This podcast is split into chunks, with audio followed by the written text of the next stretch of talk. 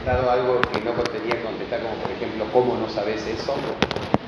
Hay alguien acá, porque me pasó el otro día que se me escapó una cosa así, ¿cómo no sabes eso? No hay que decir eso, estuve muy mal. Lo digo, no sé si está acá esa persona, eh, pero me llamó la atención que no tuviera un contenido que yo consideraba elemental de primer año. Eh, bien. Eh, vamos a repasar un poquitito lo que tenemos que poner en marcha cuando eh, empezamos a hacer un ejercicio físico. ¿sí? Fisiología incluye varias cosas. Incluye una descripción de lo que pasa, o sea, el qué, el qué. ¿no? Eh, incluye mecanismos, el cómo. Incluye una explicación causal,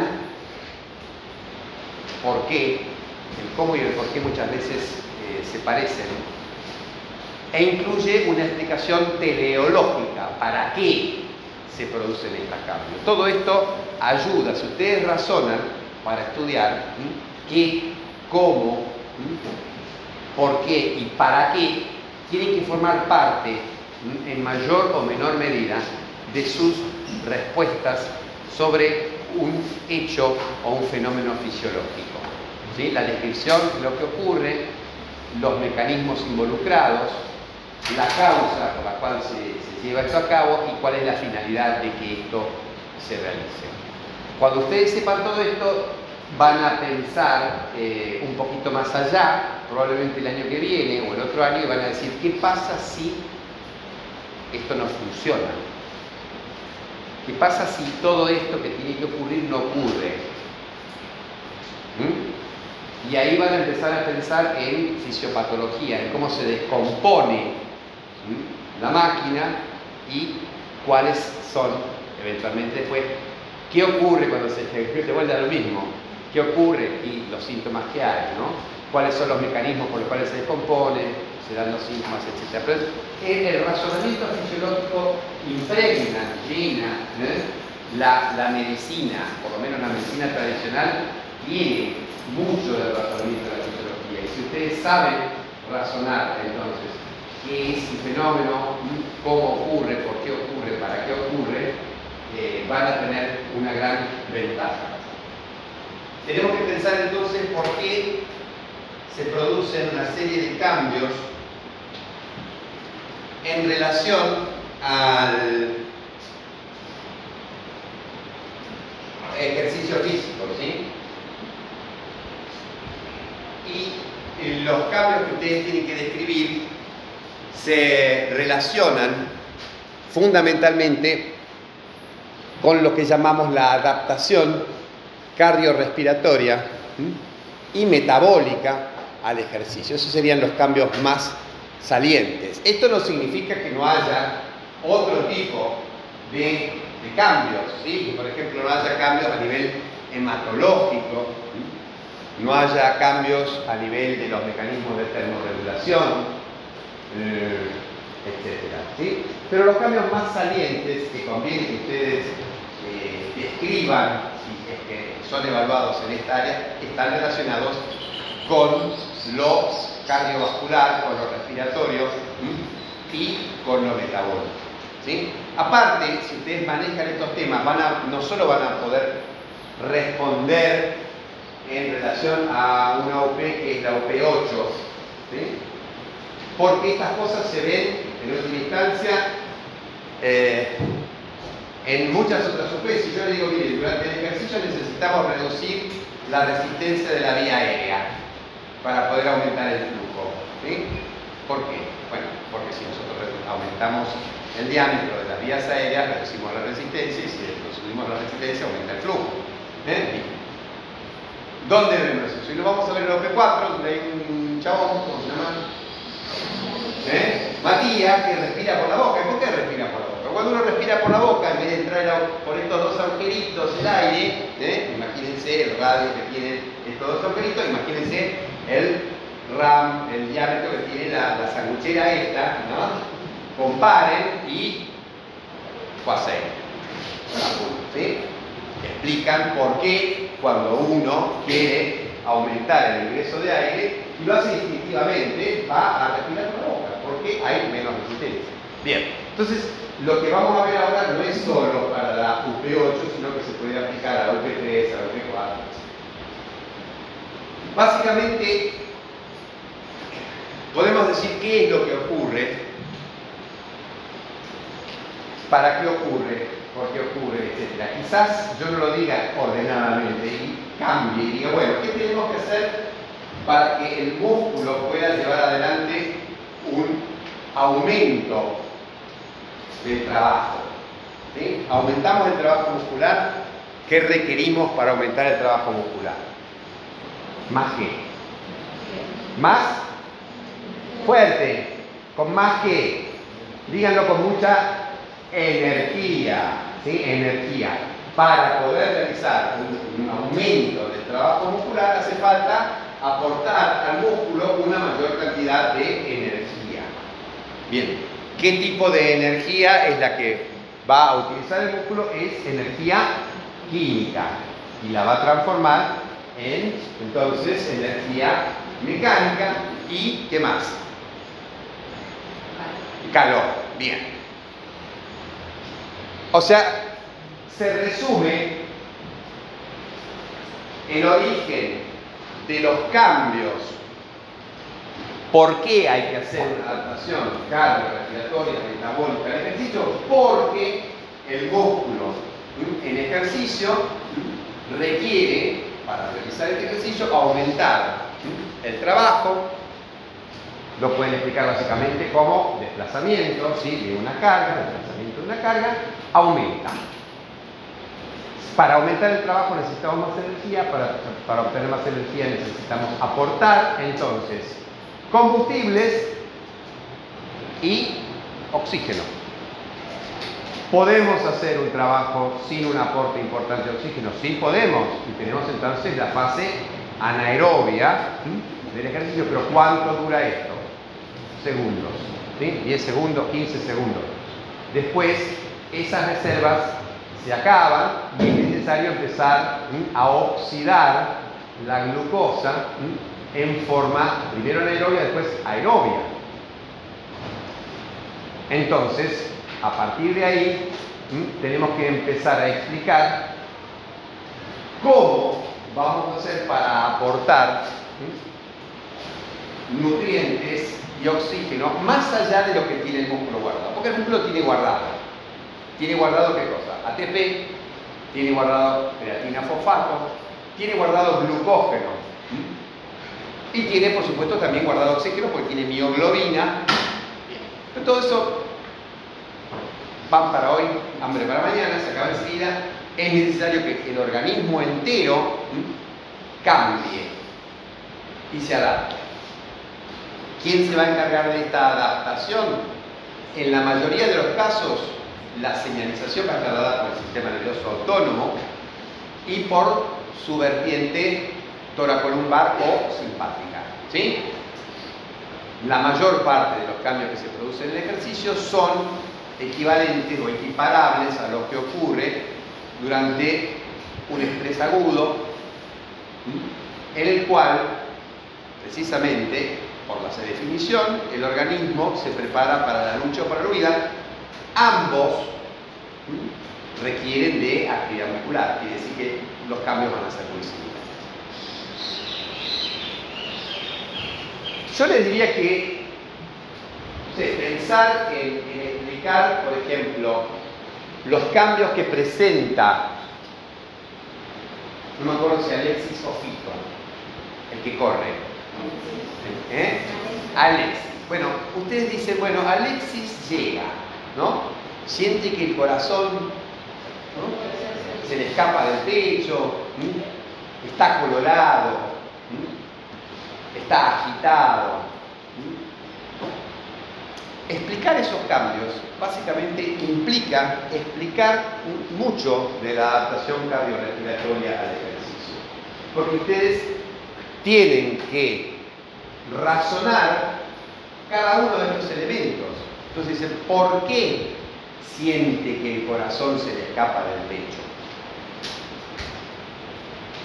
Porque aumentó su fuerza de contracción y porque aumentó su velocidad de eh, la cual se produce el relativo, la frecuencia.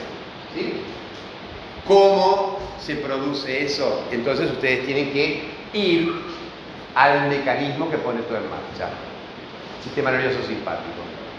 Sistema nervioso simpático, ante la realización del ejercicio, va a generar un aumento de la descarga en el área vasomotora y esto involucra entonces la llegada, sí. El ejercicio es considerado un tipo de eustrés, un estrés que favorece al organismo o por lo menos no lo perjudica. Sí, estrés agudo favorable, eustrés entonces agudo. Eh, se pone en marcha el simpático. El simpático dice, mandamos por los cablecitos, acuérdense de las vías, por favor, porque la gente de la anatomía tiene la mala costumbre de preguntar vías, vías. ¿Cómo llega una señal que se origina en el sistema, en las porciones que gobiernan el simpático? Estamos hablando del hipotálamo, del sistema límbico. ¿Cómo desciende eso? Pensar que pasa por el hipotálamo, pasa por la protuberancia, pasa por el bulbo, y de ahí desciende hacia las columnas intermedios laterales en las astas intermedios laterales de los segmentos C8 a L1 aproximadamente, que son los que van a dar origen a las neuronas preganglionales del simpático. Bien, ¿y qué activamos? Activamos aquellas que van a inervar el corazón, para explicar porque se le escapa el corazón del pecho. ¿sí? Y tenemos que explicar que la descarga adrenérgica a nivel del nódulo sinusal va a producir un aumento de la frecuencia. ¿Por qué ocurre esto? Y esto es como ustedes ya se van a meter en lo molecular y van a decir cuál es el elemento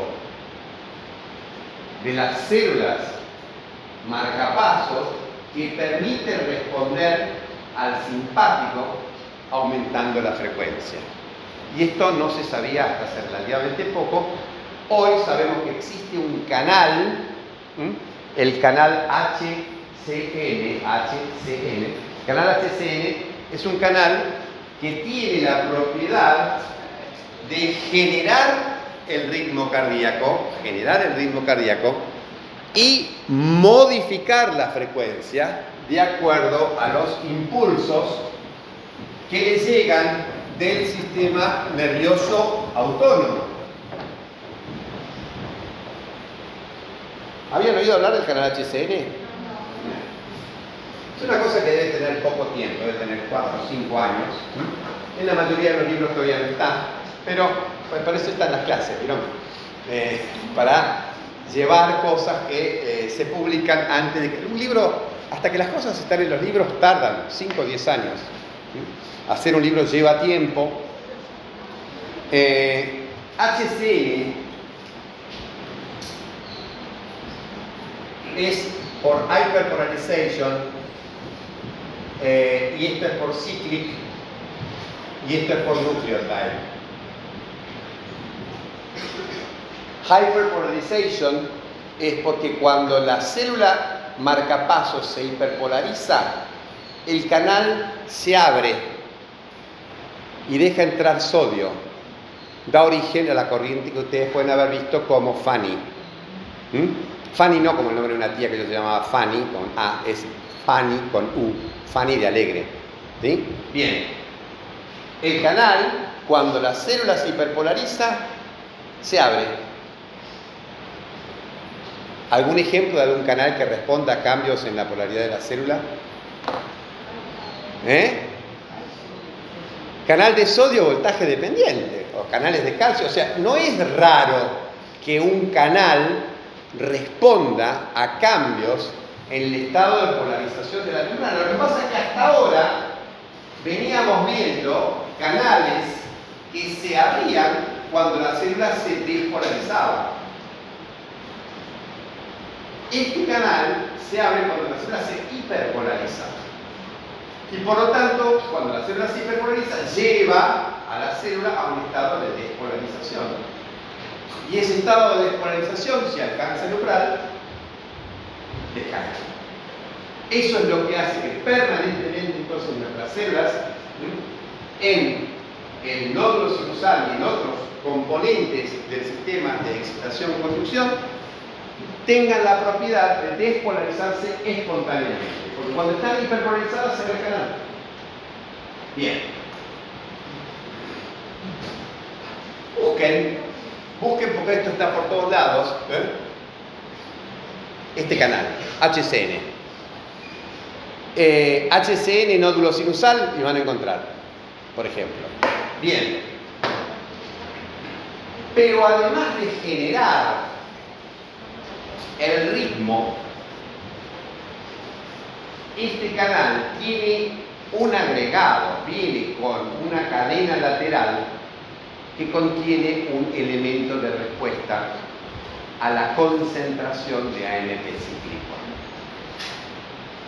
¿Sí? O sea, canal completito, completito. No solo genero el ritmo, sino que también le permito al sistema nervioso autónomo regular la velocidad con la cual se producen las despolarizaciones.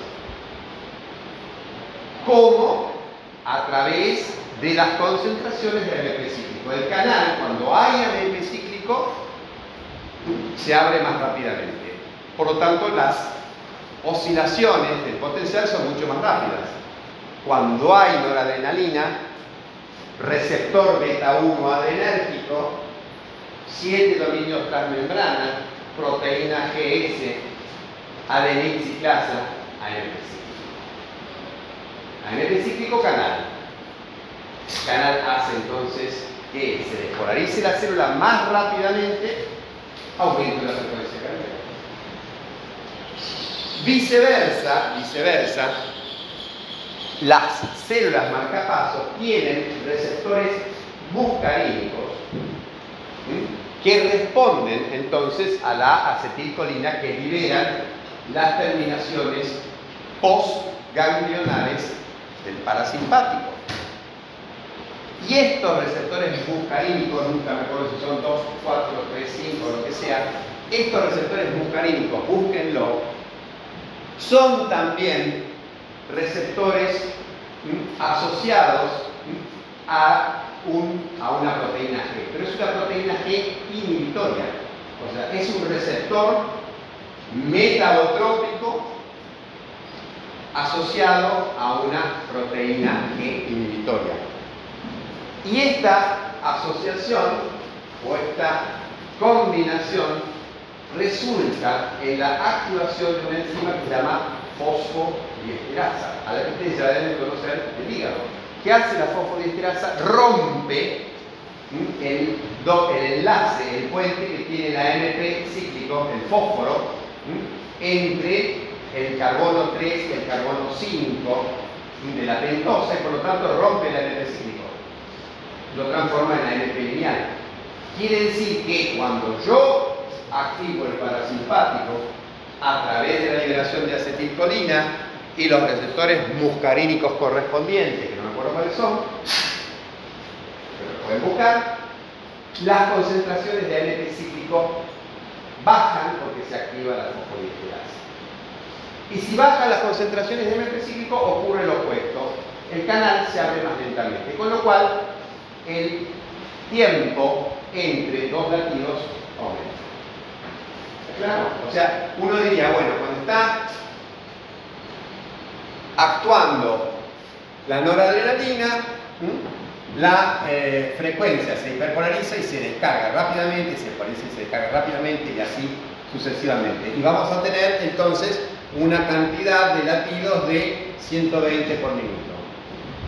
En cambio, cuando está actuando la acetilcolina, a través del receptor muscarínico, esto sería entonces beta 1, y este sería un M, que no me acuerdo si es 3,5 o 2,4, eh, la cosa es así.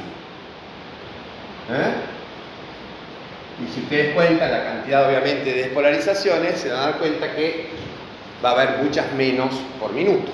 La frecuencia disminuye. Esta es la explicación entonces, cómo el sistema nervioso autónomo gobierna la frecuencia cardíaca a través de esta mágica llave. No solo es la llave que controla la frecuencia, sino que también la genera, es doble la función de este canal. En realidad, si vamos a las funciones de la acetilcolina a nivel de las células marcapaso, vamos a ver que la acetilcolina tiene un segundo grupo de receptores, que es el otro. Si no me acuerdo del anterior, menos me voy a acordar de este, pero es el otro. Uno, entonces, está aumentando, esto está aumentando los niveles de AMP cíclico y esto lo está disminuyendo los niveles de AMP. ¿Sí? Esto porque activa la adenilciclasa y esto porque aumenta la fosfodiesterasa. Además, la acetilcolina tiene otro efecto en general sobre el sistema de excitación-conducción y es a través de los otros receptores muscarínicos, búsquenlo, que es abrir canales de potasio. Si abrimos canales de potasio, ¿qué pasa? El potasio se escapa, porque el potasio es abundante dentro de la célula. Si se escapa el potasio, dejamos salir cargas positivas. Por lo tanto, el potencial de reposo de la célula se eleva, la célula se hiperpolariza. Si la célula se hiperpolariza, está más vaga para responder. Se aleja el potencial de reposo del umbral y cuesta más llevarla al umbral para desencadenar el potencial de reacción. Entonces, ese es otro mecanismo por el cual la acetilcolina va a disminuir la frecuencia cardíaca y sobre todo a nivel del otro nódulo va a disminuir la velocidad de conducción. A nivel de qué nódulo estamos hablando, del nódulo auriculo ventricular, que es el sitio en donde se va a producir el retraso de la comunicación eléctrica entre la aurícula y el ventrículo. ¿Dónde se refleja esto en el electrocardiograma? En el segmento PR. Acuérdense que el segmento PR, un segmento PR alargado, va acompañado de bradicardia. Un segmento PR bien cortito es el que va a ocurrir, va a verse en la taquicardia. ¿Estamos? Bien, así explicamos entonces de qué manera se produce el primero de los dos componentes que hace que Alexis sienta que el corazón se le escapa del pecho. Bien. Nos queda explicar el otro elemento, porque si el corazón la tira muy tenuemente, no pasa nada. Si uno tiene un corazón que late muy, muy, muy, muy rápido, pero no tiene un aumento de la fuerza de contracción, quizás no nos demos cuenta. O sí, porque por ahí nos maneamos, pero eso es otro tema. ¿Qué va a pasar con la fuerza de contracción? Aumenta, perfecto. ¿Por qué tiene que aumentar la fuerza de contracción? Porque tenemos que bombear más sangre. Todo esto va a apuntar a qué? Todavía no lo dijimos, pero esto apunta a aumentar el volumen minuto. Y el volumen minuto tiene que aumentar a costa de uno o dos de los parámetros que lo rigen, que son frecuencia cardíaca y volumen sistólico. ¿Sí? Bien. La fuerza de contracción aumenta por también el estímulo beta adrenérgico. El estímulo beta adrenérgico va a contribuir a fosforilar proteínas que hacen que la salida de calcio del retículo endoplásmico, sarcoplásmico en realidad, sea más intensa. O sea, aumentan la disponibilidad de calcio dentro de la fibra y esto aumenta la fuerza de contracción. Eso es inotropismo, perfecto. Bien. Entonces tenemos dos mecanismos. La frecuencia cardíaca o cronotropismo y la fuerza de contracción o inotropismo. También el simpático va a aumentar la excitabilidad, palmotropismo, y va a aumentar la velocidad de conducción, dromotropismo, y va a aumentar la velocidad con que la bomba de calcio del retículo sarcoplásmico recupera ese calcio, favoreciendo la relajación o lucitropismo. ¿sí? El simpático entonces interviene modificando las propiedades del miocardio y el ejemplo que tenemos bien acabado es durante el ejercicio. ¿Qué vamos a lograr? Vamos a lograr entonces que el corazón lata con mayor frecuencia y con más fuerza de contracción. Vamos a aumentar el volumen minuto a expensas de la frecuencia cardíaca y de el volumen sistólico. La contribución de cada uno de estos dos parámetros al aumento del volumen minuto va a depender de qué? Del grado de entrenamiento del sujeto. Y un sujeto entrenado va a responder con una menor, proporcionalmente menor, frecuencia cardíaca. No necesita aumentar la frecuencia cardíaca, tanto no es que no aumenta la frecuencia cardíaca, la frecuencia cardíaca aumenta siempre. ¿sí?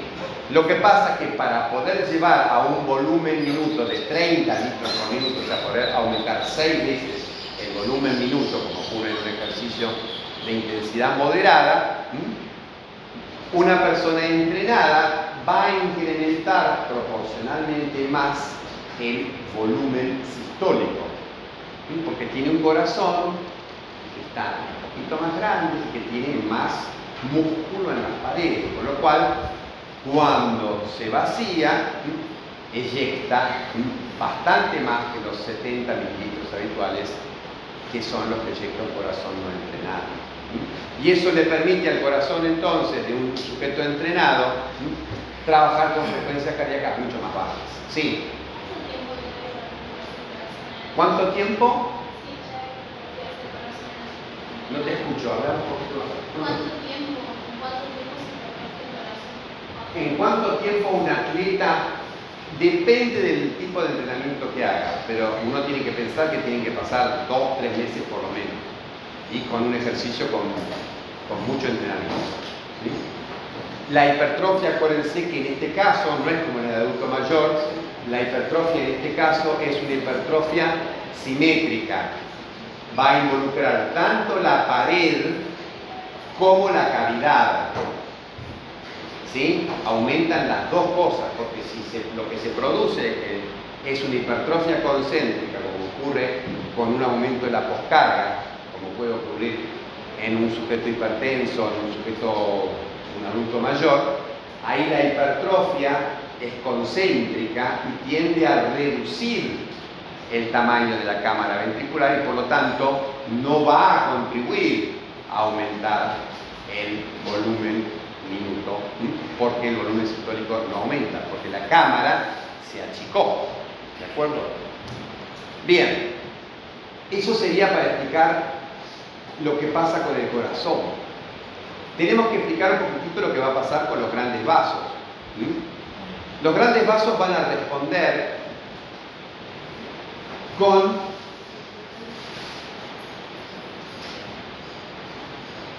lo que pueda. Lo que puede dar un gran vaso, la aorta, esas cosas, ¿qué es? Bastante poco. Lo que es importante, no se tiene que modificar sus propiedades, o sea, tienen que seguir siendo distensibles, tienen que seguir siendo elásticas para poder mantener los cambios que ocurren a nivel del corazón. En general, la respuesta vasomotora no se va a dar a nivel de los grandes sino que se va a dar a nivel de las arteriolas. Y acá van a tener que explicar entonces de qué manera se va a modificar el tono arteriolar en los distintos territorios. Porque acá viene lo de los circuitos en paralelo. Ustedes van a tener que explicar por qué van a poder aumentar el flujo en una parte, o sea, vamos a hablar del territorio muscular, del territorio coronario, a expensas de reducir el flujo en otro. ¿Qué van a estar modificando? Modificando las resistencias. Entonces, como se trata de un circuito paralelo, cuando modifican la resistencia acá, en otra parte la resistencia va a disminuir.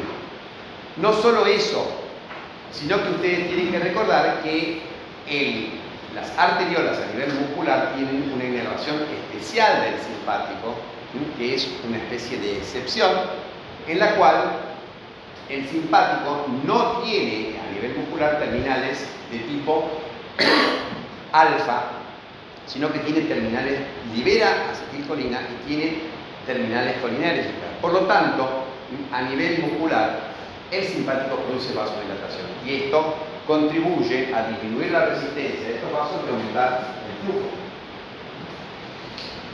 En cambio, a nivel del territorio esplásmico, por ejemplo, el efecto de la estimulación simpática va a hacer que se produzca una disminución muy importante del flujo a nivel de las vísceras. Y esto explica por qué las abuelas decían que no había que salir a nadar después de comer, porque uno no podía hacer ejercicio nadando, te va a dejar Cosa de las abuelas. Eh, te va a dar el calambre ¿por qué? Porque se supone que vos tenés que mantener, eh, estás comiendo, tenés todo ¿eh? el flujo a nivel del lecho esplácnico y te pones a hacer ejercicio. Y entonces, ¿qué ocurriría? Ocurriría que tenés la sangre ocupada con la digestión y no puede ir a los músculos y te da Bien. Obviamente no conviene ir a nadar después de comer y menos todavía después de pero bueno, eh, generalmente no pasa nada. Depende de lo que uno coma y depende del ejercicio que haga. La redistribución del flujo hace entonces que gran parte del flujo se dirija a nivel del músculo, se dirija hacia las coronarias. Hay otra cosa importante de la respuesta vasomotora que involucra las venas. Las venas responden al estímulo simpático, débilmente porque tienen una pared muscular mucho más débil, pero responden disminuyendo su capacitancia, disminuyendo la cantidad de sangre que tienen alargada y aumentando lo que se denomina volemia efectiva. Al aumentar la volemia efectiva, aumenta el retorno venoso.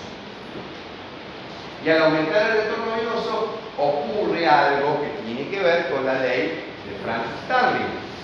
Y es que si aumentamos el retorno venoso, aumentamos la precarga, y si aumentamos la precarga, aumentamos el volumen sistólico. ¿sí?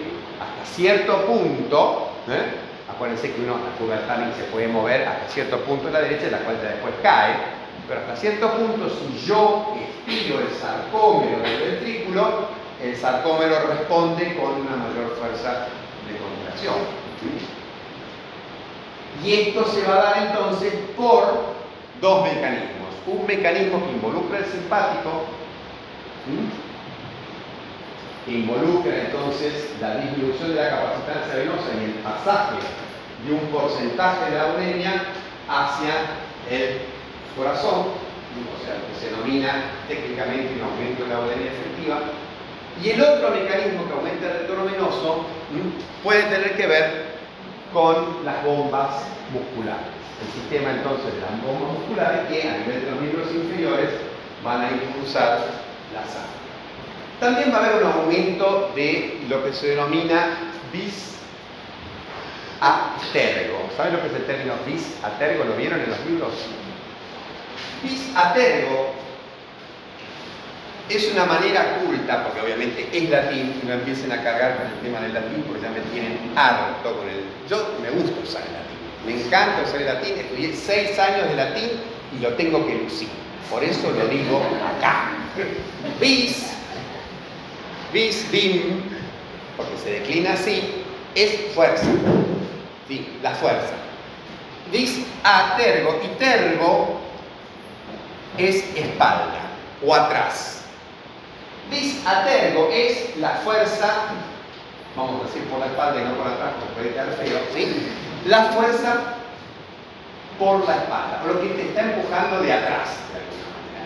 Y en última instancia, es la manera culta de decir PAM menos PVC. ¿Alguien sabe qué significa PAM menos PVC? Presión arterial media menos presión venosa central. Es la fuerza que impulsa la sangre en el circuito. Es la diferencia de presión. Es una manera culta de decir que de atrás algo está empujando para que la cosa siga. ¿De acuerdo? Bien. Si yo aumento la fuerza de contracción, ¿sí?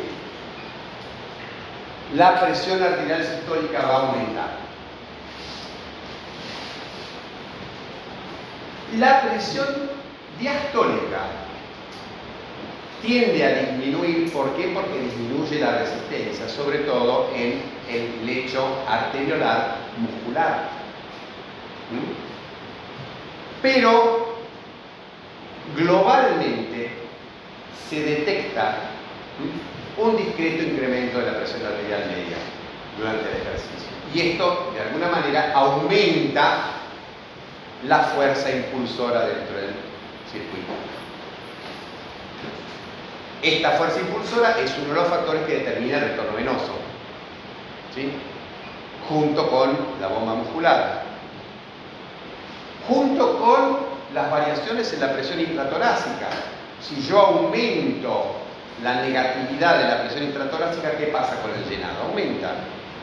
Se facilita, de alguna manera, el aumento de la presión negativa intratorácica tiende a incrementar el llenado del ventrículo. O sea, son todos factores que contribuyen a aumentar el retorno venoso, la poscarga y el volumen sistólico a través del mecanismo Todo esto forma parte de lo que ustedes pueden decir que ocurre a nivel del corazón cuando hacemos un ejercicio físico.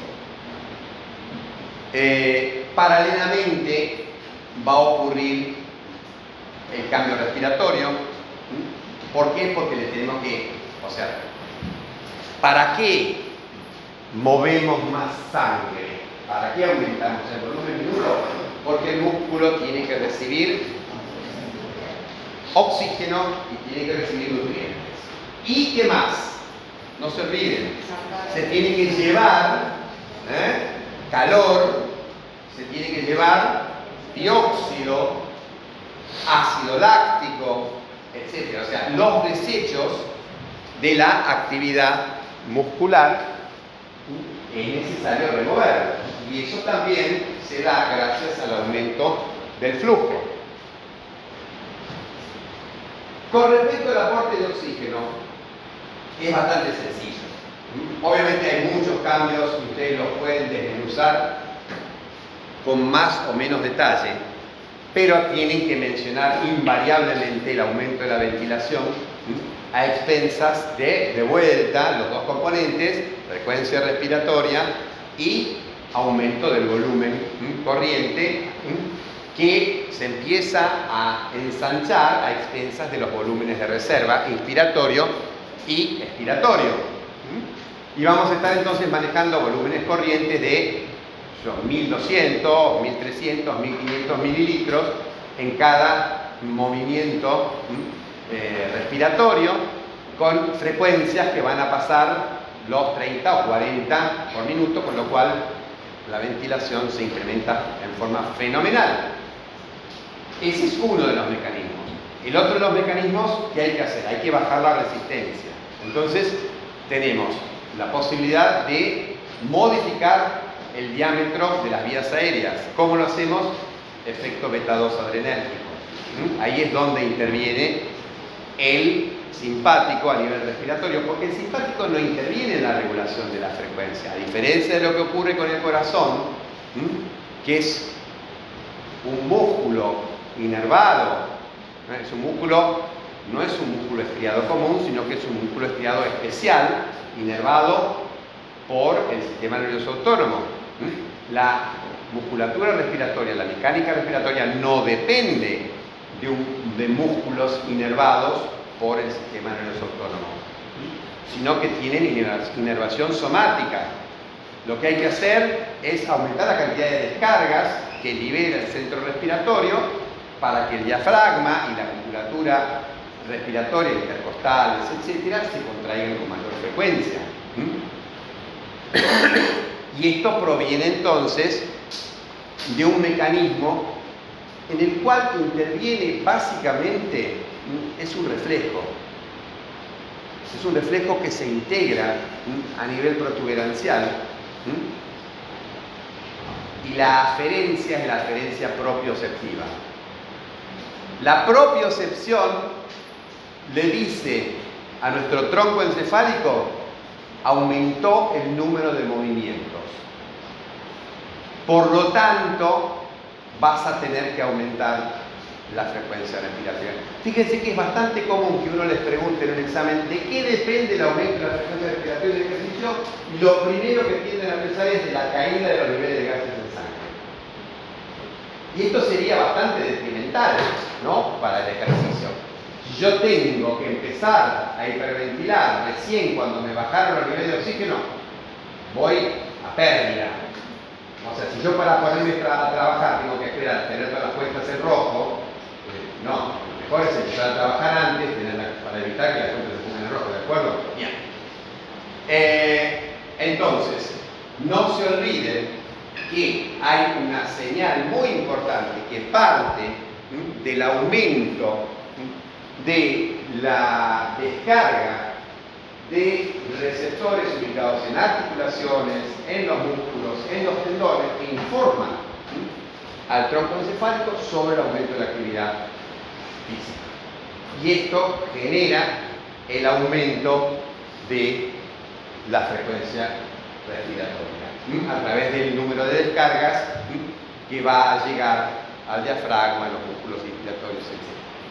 Hay, por supuesto, como les dije, un componente simpático, pero está relacionado fundamentalmente con el aumento del diámetro de los bronquios que tienen musculatura, eso sí, tienen musculatura lisa, inervada y que responde profundamente a la eh, noradrenalina produciendo broncodilatación. Y ahí tendríamos entonces eh, la explicación de por qué aumenta la frecuencia respiratoria, o sea, por qué va a estar agitado este muchacho. Va a estar agitado porque necesita aumentar la frecuencia respiratoria y eso se traduce entonces en una manifestación perfectamente visible que es la hipernea, aumento de la, respiración. agitado significa que está respirando más rápido. Que le cueste respirar es otra cosa. No hay que confundir el aumento de la frecuencia respiratoria con la disnea la disnea es un síntoma por el cual el paciente manifiesta que le cuesta respirar. Que le cuesta respirar. Son dos cosas distintas. Lo que pasa que hay mucha gente que dice, cuando le cuesta respirar, dice estoy agitado. ¿Sí? Y mezclan las palabras. Y el lenguaje que se utiliza en la calle no es el lenguaje técnico que usamos nosotros acá.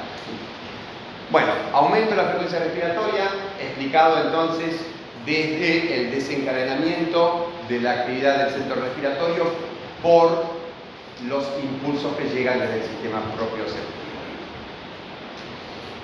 Aumento del diámetro de los bronquios, los bronquios finos obviamente, bronquiolar, lo que tenga musculatura que responda al simpático, por efecto beta 2 adrenérgico y ahí terminamos con lo respiratorio. Obviamente tenemos que hablar, porque eh, ¿quién transporta el oxígeno? La hemoglobina. Tenemos que hablar de la hemoglobina, porque la hemoglobina va a estar recontra generosa. ¿sí? Se va a transformar en la hemoglobina más generosa del mundo. ¿Por qué? Con el oxígeno, obviamente. Porque vamos a tener que tres factores, por lo menos, relacionados con el corrimiento de la curva hacia la derecha, están presentes en el tejido muscular en ejercicio, el aumento de la temperatura, el aumento de la TCO2 y la disminución del pH. Esos tres factores hacen que a nivel muscular, donde se está produciendo el ejercicio físico, aumente la, eh, eh, la sesión, la entrega de oxígeno a los tejidos por la disminución de la afinidad. Y aumento también de los niveles de los 3 DPG, ¿Se acuerdan de los tres detergentes? Los tres fosfoglicerato, la enzima que sintetiza el 2,3-DPG puede aumentar su actividad, que es la fosfoglicero aumenta su actividad cuando hace falta entregar más oxígeno a los tejidos. Eh, y nos quedaría por último hablar un poquito de la adaptación metabólica. Y acá lo que tienen que recordar son eh, las fases que se suceden, más que se suceden, porque se suceden significa empieza una, termina uno, después empieza la otra y así sucesivamente. Y esto no ocurre realmente. Lo que hay es un encabalgamiento.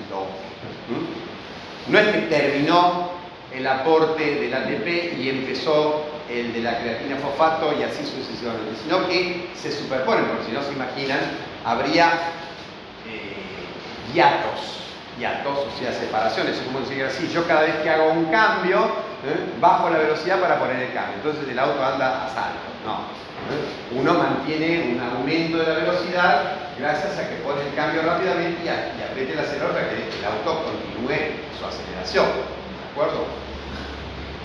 Acá es lo mismo, si cuando se está acabando el ATP se está produciendo la entrega de eh, grupo fosfato de la creatina fosfato al ATP y también se está poniendo en marcha la glucólisis anaerobia primero, después aerobia y esto se va a ir entonces sucediendo de tal manera que la provisión de energía tenga una velocidad constante. Pero bueno, tienen que recordar que viene primero eh, la entrega de eh, la ruptura del ATP, luego la ruptura de la fosfocreatina para renovar el ATP y luego tenemos que empezar a obtener ATP que lo obtenemos de dónde? Del glucógeno almacenado a nivel muscular. ¿Cómo es que se rompe ese glucógeno o sea, cuál es la señal que pone en marcha la glucogenolisis en el músculo. De vuelta lo tenemos a nuestro amigo el simpático y tenemos un doble mecanismo. ¿Por qué? Porque la activación de la glucógeno fosforilasa muscular responde a la proteína quinasa A, proteína A que a su vez es activada por el ANP cíclico, cíclico que proviene de la activación de receptores beta 2 adrenérgicos. No solo ocurre eso, sino que también las fluctuaciones de los niveles de calcio ponen en marcha otro sistema de activación de la glucógeno fosforilasa. O sea que hay una activación compartida por el estímulo simpático y por la contracción muscular misma que hace que aumenten los niveles de calcio. Y esto desencadena entonces la activación de la glucógeno La glucógeno obviamente produce la fosforólisis del glucógeno y se van a romper las letras para formar glucosa 6 fosfato y la glucosa 6 fosfato va a entrar a la vía glucolítica ya fosforilada. Esto es interesante, por eso el rendimiento de la glucólisis anaerobia a nivel del músculo es más alto que a nivel del hígado. En el hígado hace falta fosforilar primero, hay que gastar ATP para fosforilar la glucosa, para transformarla de glucosa en glucosa 6 fosfato. Cuando yo obtengo la glucosa del glucógeno ya viene fosforilada. ¿Mm? O sea que entonces el rendimiento en vez de 2 ATP va a ser de 3 ATP por molécula de glucosa. Pero siempre es una porquería al lado de lo que nos brinda la glucólisis en condiciones aeróbicas. Bueno, acuérdense que esos ATPs en la vía aerobia, en la vía anaerobia, perdón, se obtienen en distintos puntos de la propia vía glucolítica y que eso se denomina fosforilación a nivel de sustrato. Hay dos pasos entonces que involucran la formación de ATP y eh, esto lo tienen que repasar de química. La, El gran, el gran cambio, el, resultante de esto, que es la formación de ácido láctico, y el ácido láctico tienen que recordar que va a entrar a formar parte del ciclo de Cori. Ojo que el ciclo de Cori está siempre. ¿sí? No es que solo se pone en marcha durante el ejercicio. Permanentemente nuestro hígado está recibiendo lactato. Lo que pasa que en condiciones basales, el lactato que se forma en el músculo es mínimo. ¿Por qué? Porque el músculo en reposo no utiliza glucosa como fuente de combustible, como la mayor parte de las células. Cuando ustedes en los libros leen que la glucosa es el dólar de la economía energética celular, no lo crean. La moneda energética es el yuan. No, mentira. no, bueno, no jodan en cualquier momento. Eh, bien, no, la moneda energética no existe. O sea, uno utiliza la glucosa porque, bueno, porque es lo más estudiado. Pero si uno toma a un individuo y lo separa como Jack el Destripador y dice tantos kilos de hígado, tantos kilos de músculo, tantos kilos, etc., va a encontrar que tejidos que utilicen glucosa en forma obligada para obtener energía hay muy pocos. Y que la mayor parte del peso de un individuo, sus músculos, su tejido adiposo, su hígado, su, sus vísceras, su intestino, todo eso pesa de un individuo, es más del 60% de su peso, y más, más también. Todo eso no utiliza glucosa. Glucosa utiliza la cabeza, ¿sí? ¿Qué más? El cerebro, va, la cabeza. El cerebro, ¿qué más? Los eritrocitos son consumidores obligados de glucosa. Y después pueden encontrar alguna otra célula rara que ande necesitando glucosa por ahí, las células de la médula renal, ¿eh? que son anaerobias y necesitan glucosa. Pero son pocos los tejidos que utilizan glucosa en forma obligada. Y el músculo precisamente no pertenece a este grupo. En reposo el músculo utiliza ácidos grasos libres. Quiere decir que el ciclo de Cori, en reposo, la formación de lactato para formar glucosa va a estar dada fundamentalmente por el ácido láctico que forman los eritrocitos. ¿Sí? Tenemos una masa de eritrocitos muy grande. ¿Cuánto tenemos de eritrocitos? ¿Cuántos litros de sangre tenemos aproximadamente? Entre 5 y 6 litros, se vuelve el famoso hombre fisiológico, ¿sí? que pesa 70 kilos, 1 metro 70, soltero, muy bien, todo eso. Ese sujeto tiene 5 litros y medio de sangre, de los cuales aproximadamente el 45% son eritrocitos. ¿sí? El hematocrito, la relación entre volumen globular y volumen sanguíneo total, no se lo olviden, es del 45% aproximadamente en un hombre. Quiere decir que si tiene 5 litros y medio de sangre va a tener aproximadamente la mitad, ¿no? La mitad, 2 kilos, 2 kilos y pico de eritrocitos. 2 kilos de eritrocitos permanentemente fabricando lactato. ¿Eh? Es más que el hígado. O sea, si uno mide, pesa el hígado y pesa todos los eritrocitos, pesa más la, la, cantidad de la masa de eritrocitos. Sí.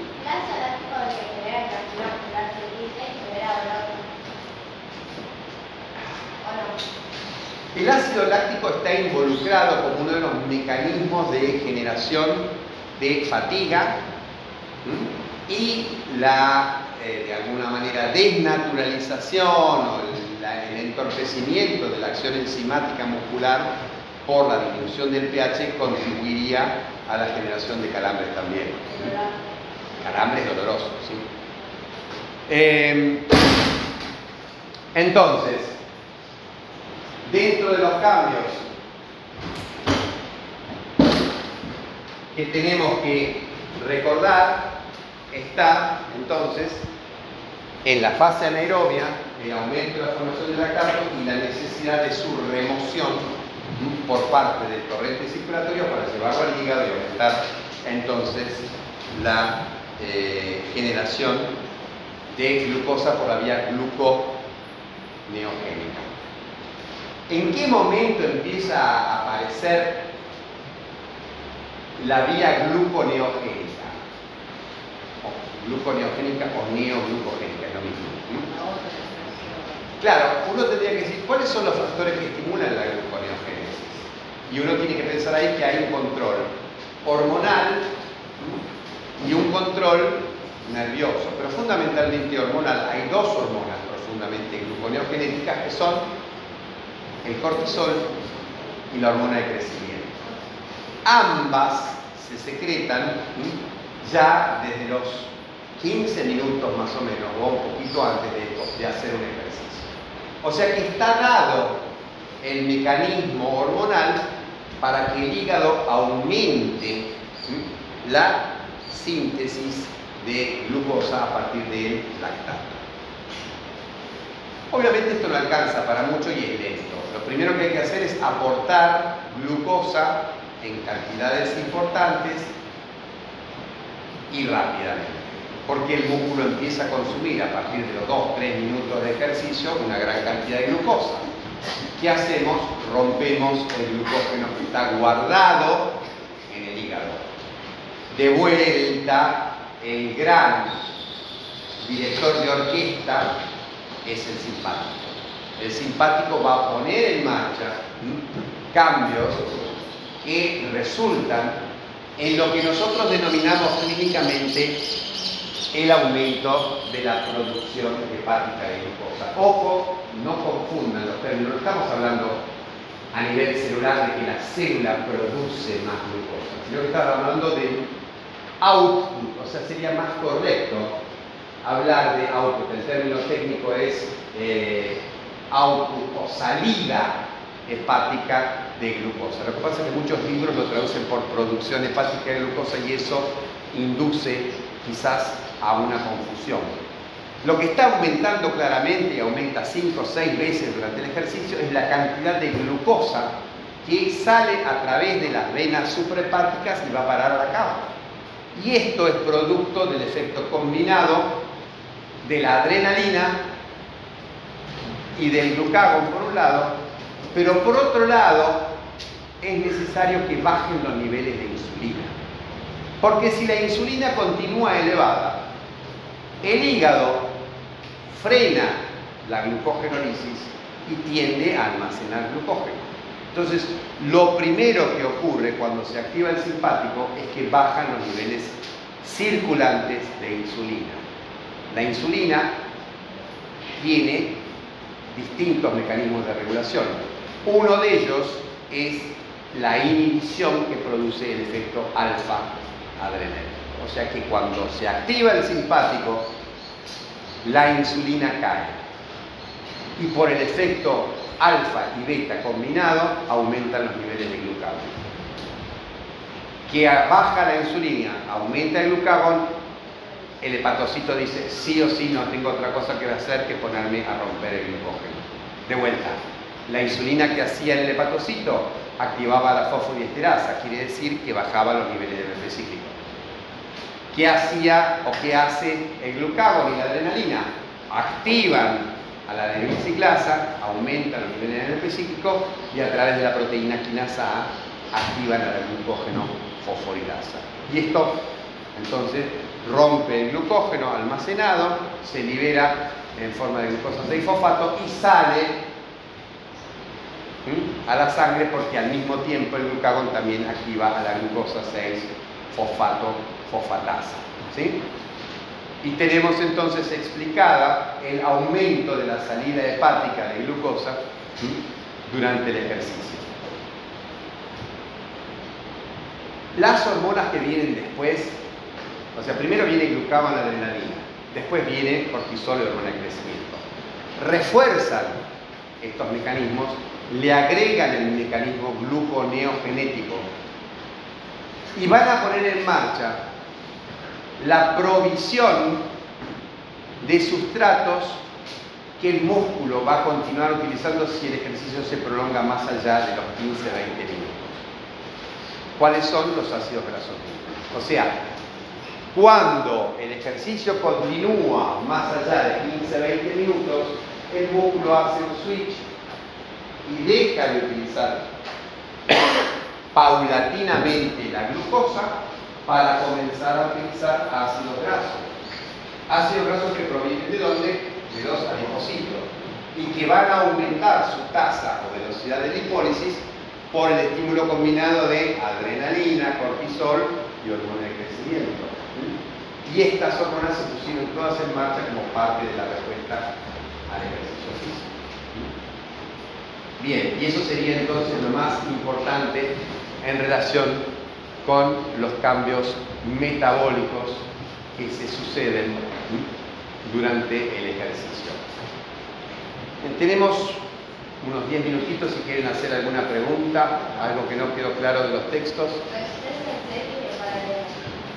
Resistencias. Yo no soy Alejandra. Alejandra Luquita es mucho más apropiada para explicarles esto que yo. Pero se trata básicamente, ¿qué es lo que está en serie? ¿Cómo explican ustedes algo que ocurre en serie? Uno después del otro. Bien, si yo modifico las resistencias sucesivamente en un eh, circuito, las sumo o sea, si yo tengo el canal de Panamá, que tiene, saben perfectamente cómo funciona, tiene un sistema de esclusas que va controlando el flujo, y yo voy achicando las esclusas en todo el canal, aumento la resistencia en todo el canal. Cuando yo tengo un circuito en donde eh, tengo paralelos y yo modifico la resistencia, en uno de ellos en el otro, la resistencia va a disminuir y se utiliza la inversa. No se suman, se suman las inversas de las resistencias. ¿Mm? ¿Va a haber más resistencia? ¿Cómo, cómo? En el paralelo hay menos resistencia. Si yo aumento la resistencia en uno, va a aumentar el flujo en el otro va a aumentar. No, en ese no. En el que yo aumento la resistencia, el flujo cae. O sea, si lo interpretamos dentro del mecanismo que vos considerás al incrementar el tono adrenérgico en el circuito esplácnico, el flujo cae. Aumentás la resistencia y cae. Lo que pasa es que el flujo va a aumentar en los otros. Ahí no. Claro, el flujo total se mantiene. Si vos tenés que mantener el flujo, entonces lo que no pasa por este va a pasar aumentado por los otros.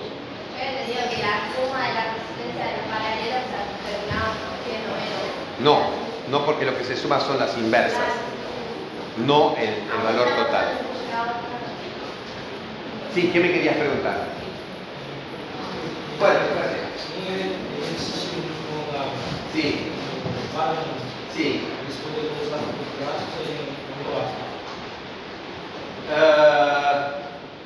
Uh, no, yo calculo que sí. Yo calculo que sí. O sea, el músculo tiene la posibilidad de utilizar ¿cuántos combustibles? Glucosa es uno. No, eso no es un combustible, porque no permite obtener ¿eh? no es un combustible, no se oxida para dar ¿eh? la energía química. La fosfacreatina ya tiene el grupo fosfato adosado, ¿entendés? Y lo que hace es entregarlo por acción de una enzima, la fosfocreatinquinasa, eh, se lo cede al ATP. O sea, uno puede fosforilar ADP a ATP y la fosfocreatina pierde su grupo fosfato, ¿de acuerdo? ¿Cuál es el otro combustible que usa el músculo? Dijimos la glucosa, dijimos los ácidos grasos libres y nos queda un tercero, que es los no en forma directa. ¿Cómo entrega energía un aminoácido? ¿En qué se tiene que transformar? O en cuerpos cetónicos o en glucosa. O sea, que después de una determinada duración del, del ejercicio puede ser que el músculo entregue parte de sus aminoácidos para continuar la actividad. Cosa que yo creo que es bastante poco efectiva, pero que en última instancia llega si el ejercicio se prolonga por mucho tiempo. En una maratón, uno, uno, yo no. Él que corre una maratón, ¿cuánto corre? ¿Cuánto corre? 42 y pico de kilómetros. ¿sí? Corre durante dos horas, dos horas y media más o menos. ¿sí? Corre a una velocidad de 20 o 21 kilómetros durante dos horas. Eso es, obviamente se puede correr más. Y la persona que hizo esto la primera vez se murió. ¿Sí? Por eso se llama maratón. La persona que hizo esto corrió desde Maratón al norte de Atenas hasta Atenas para avisar que habían ganado una batalla contra los persas. Lo que pasa es que corrió con, no corría con eh, eh, ropita liviana, y corría con armadura, porque era un soldado. Bien, llegó a Atenas y se murió, pobre Y pues en honor a él, la, la, carrera y la distancia que hay entre Maratón y Atenas es de 42 kilómetros. Por eso se llama así la carrera. Esto para la, gente que dice que solo hablamos del latín y los romanos, también hablamos de los griegos, ¿no? que los griegos se sientan menos. Eh, el hecho es entonces que uno puede echar mano durante mucho tiempo a la reserva que está en el tejido adiposo. Y después recién entraría a romper músculos. O sea, si uno tiene que continuar Supongamos que en vez de ser una persona que corre porque le gusta, es un esclavo que rema en una galera. ¿Sabes lo que es una galera? No un sombrero, ¿no?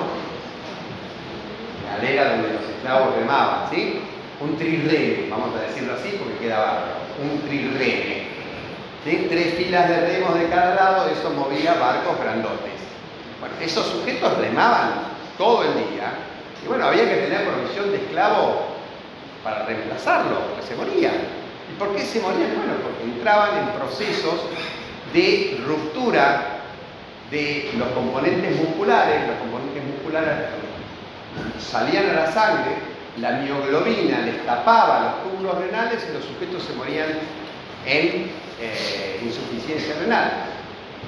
No sé si conocen la expresión reventar caballos volvió reventando caballos, un término muy, muy nuestro, muy criollo.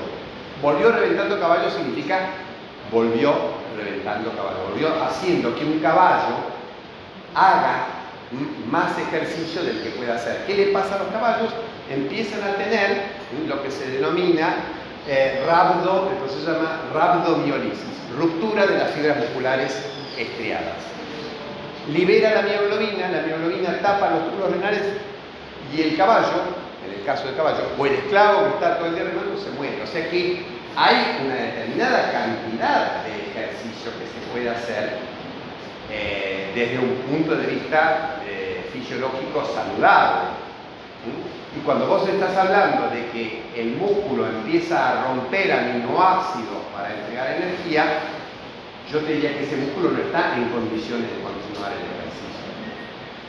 Ojo, que si nosotros hacemos un ayuno prolongado con un individuo quieto en reposo, ahí sí, indudablemente, después de terminar con la reserva energética del tejido adiposo, vamos a empezar a echar mano a la reserva energética de los aminoácidos musculares, de la piel, etc.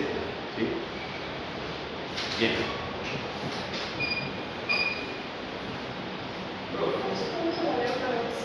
¿Cómo? ¿Cómo se producen las deudas en general? Cuando uno gasta más de lo que tiene. Acá lo que estamos ocurriendo es que gastamos anticipadamente, gastamos a cuenta de, a cuenta de el aumento de la generación de energía que va a venir después del ejercicio, yo gasto. Y tengo los dos componentes, un componente que es el sistema de fosfocreatina ATP que tengo que renovar y tengo el glucógeno muscular que tengo que renovar. Todo eso son dos componentes, un componente que va a generar ácido láctico, otro que no va a generar ácido láctico, por eso se llama la primera parte el sistema de fosfágenos, componente aláctico, y lo que yo tengo que renovar de glucógeno es un componente láctico porque está asociado a la formación de ácido láctico durante la glucólisis anaerobia. Todo eso que vos gastes antes de tener una buena, un buen nivel de oxigenación, lo tenés que recuperar después, lo tenés que volver a formar. Y por eso, por eso uno mide, si ustedes no, no tuvimos tiempo de incorporarlo a los ejercicios, pero es algo tan sencillo como después de hacer el mismo ejercicio que hacemos para ver eh, variaciones de la frecuencia cardíaca, de la presión arterial, y calcular el rendimiento de un sujeto a través de la estimación de la VO2 max que hicimos en, fisiología con el gráfico este del sueco de Astran, uno sienta al individuo y le va contando la frecuencia respiratoria y la frecuencia cardíaca. Cuando se normaliza totalmente, ese individuo pagó la deuda de oxígeno. Y ustedes se van a dar cuenta entonces que de acuerdo de vuelta al entrenamiento del individuo, ese tiempo que transcurre desde que termina el ejercicio y se normalizan los parámetros cardiorrespiratorios va a ser cada vez más corto. ¿Por qué? Porque sus sistemas de obtención de energía son más eficientes y aparte porque gastó menos oxígeno, porque tiene también sistemas eh, mitocondriales, etcétera, de generación de energía más eficientes. Pero el concepto es ese básicamente. Vos vas a gastar tu ATP, tu fosfocreatina y tu glucógeno a cuenta de la energía que vas a seguir produciendo después de terminar el ejercicio. ¿Está bien? Bien. Sí. En UP1. Sí, acá señor que. Ah, sí, Carlos. Sí. Bueno, yo empezó a trabajar, trabajó todo el día y después dice que eh, cuando la luna se tomaba, que no la metió Yo puedo decir, al estar trabajando todo el día, más eh, metabolismo aeróbico. Entonces, ¿por qué se siente cargado si no estaría produciendo Porque ustedes lean, por favor. Eh, yo les recomiendo, hay un capítulo sobre, en Guyton hablan, no hay una sola causa de fatiga. ¿sí? La generación de ácido láctico durante el proceso anaeróbico es una de las causas, pero hay otras causas de fatiga eh, que involucran, por ejemplo, la disminución de la síntesis de neurotransmisores o alteraciones en los niveles de potasio o hay, hay otras causas. Así que léanlo porque el tema del ácido láctico es una, una verdad a medias, es solo o una cara o solo una cara de la moneda. Sí, una pregunta más porque me tengo que ir. Quería saber sobre la importancia de la angiogenia a largo plazo en la actividad física. La angio, angiogénesis.